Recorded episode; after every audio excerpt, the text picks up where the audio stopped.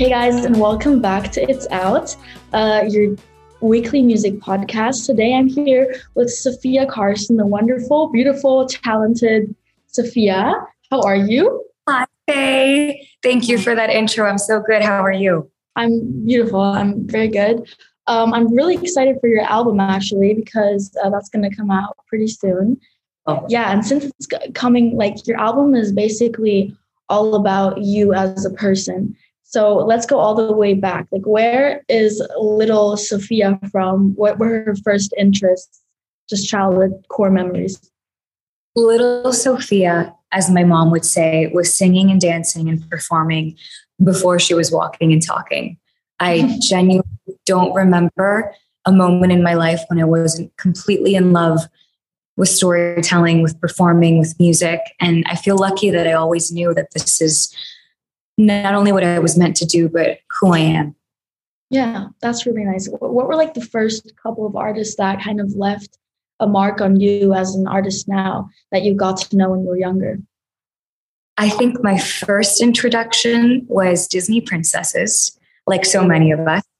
Yeah. And then as I grew up, I really admired women like Cher and Barbra Streisand, mm-hmm. who did it all, who were not only pop stars, they were also actresses and directors and producers, and women like Audrey Hepburn, who dedicated her life to giving back and to philanthropy. So those are always kind of my examples to follow. The icons. That's a those are very good examples. It makes a lot Thank of sense. um, you also titled the album after yourself, which is very unique and also bold. People don't usually do that. So what how did that move? Like why did you decide to do that? I have been thinking about what my debut album is going to be called forever. And yeah. when it came to naming this album, once I was finished with it, I tried a couple of titles, but the only one that felt right was my name because my music is a reflection of who I am. And this album is the story in my heart. So it only made sense that it would be self titled. That makes a lot of sense. That's actually such a like clear way to just be like, wait, this is the title. Because titles are always like, you know, like, what's yeah. my title? This is such a big deal. It was like, this is who I am. This is me. So we're going to yeah. call it by it's perfect. Um, you also had like the element of the five elements that play into the whole role of your album, yes. which is so interesting. So explain that concept to me. So, like I said earlier, I'm in love with every aspect of storytelling, especially the visual stories that bring my songs to life. And so when I wrote the album, I knew that we had to write a visual story to accompany it. And with my amazing team, we settled upon the concept of the five elements. And so with each single, it was informed by one of the elements. So fans around the world kind of put the pieces of the puzzle together. So we started off with fire, fool's gold, because it signifies the beginning of something. Then we went to earth for he loves me, but then wind or air for loud. And then the album is represented by the element that represents essentially the essence of life, and that is the ether. Oh, that's so interesting. If you could like uh choose one element that you're at right now, you're that element, which one would you pick? That's such a good question. Um, I think right now I would say fire because I Ooh. feel really excited and happy, and I feel like there's like a fire lit inside of me um, yeah. with this week and the album coming out. That's a really good element to be in, like yeah. on fire, like at all times. That's perfect answer. Um, I mean, you've also like you've starred in Feel the Beat, Michael Bay's Songbird, Pretty Little Liars, Descendants, all of that. And next up was Purple Hearts, as I heard.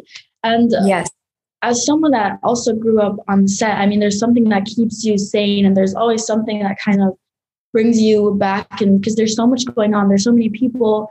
Uh, you have to, you know, learn your lines. You want to be good at what you do. Blah blah blah blah. There's all these things that play into acting and also singing at the same time. And so, what's something that kept you sane while being on set? That's good. I'm, I will say, being on set is like my happy place. When I'm on set and filming a movie, it's such an interesting experience because it's like the rest of the world almost ceases to exist and you're in this bubble mm-hmm. for a couple of months and the world that exists the world of the movie and you step into another character and you eat sleep and breathe her and her thoughts and her fears so um, I think perhaps what keeps me sane is that disconnect and just mm-hmm. completely losing myself in in the role. I think is yeah. what, yeah. No, yeah, that's good. What was like one of the the the role you would say that you liked to lose yourself the most in? That was the most fun. You know, each role that I played has is so special to me for different reasons. Yeah. But I will say this most recent one, Purple Hearts, was a completely different experience because I not only was the actress who played the character, but I also produced the film, mm-hmm. helped to develop her character, write her story, and I wrote all of the music that she sings in the soundtrack. So I got to really lose myself in this film and in this story in a way that um, was almost at a different level than I had before. Yeah, I mean that's completely you being involved into the whole thing. That must like take up your head. Like when you go to sleep, you're like. Oh, yeah. I actually, it's funny. Think like while I was shooting the movie, I barely slept. I could oh, almost. It was hard for me to like shut off because I just yeah. kept. My mind was just going and thinking, but it was like because I was in her head, which was really cool. Yeah. So yeah, I definitely was just kind of lost in that world until I wrapped. Yeah, it's so true. Like a creative mind, it just never sleeps. You go to bed and then you wake up, you're like, oh my God, I need to record this and what's happening. Yeah, exactly. It involves into the whole thing, which is like acting, music, blah, blah, blah. I, I'm guessing you did not sleep, which is. Yeah. Yeah. But it's crazy. Adrenaline kicks in and you're fine. yeah, right? It's like, it's just like drugs, kind of. Good drugs. Um, yeah.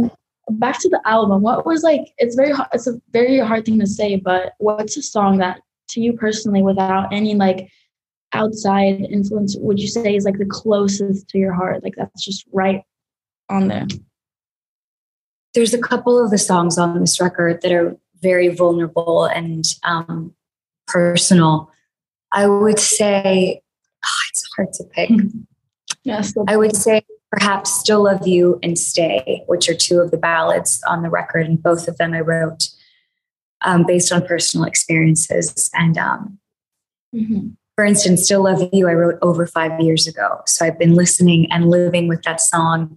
And it's been like mine and my sister's little secret for years. So to share it with the world and for now, have it belong to them and for people yeah. to kind of make it their own is really beautiful and kind of scary at the same time, but um, really beautiful too.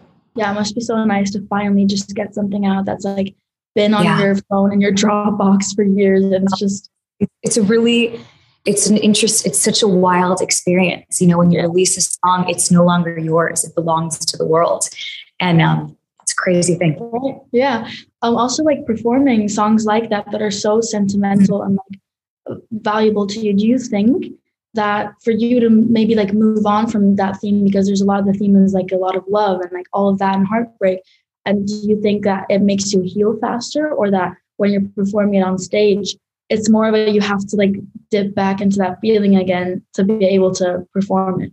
It's a great question. And I think music does both. I think with music, you definitely heal through the writing process because mm-hmm. I personally tend to bubble up all my emotions and keep them locked inside. And it isn't until you let them out that you give yourself the opportunity to heal. And there's also something about music itself that when you sing or when you play piano, the music itself, I find that it heals you. Yeah. Um, so it's both, but then at the same time, it also takes you back to that moment mm-hmm. when you sing it or when you listen to it. But um, I think time heals all wounds. And now when I listen to those songs, it doesn't bring me sadness. It takes me back in a kind of like melancholic yeah. but longing way. Yes.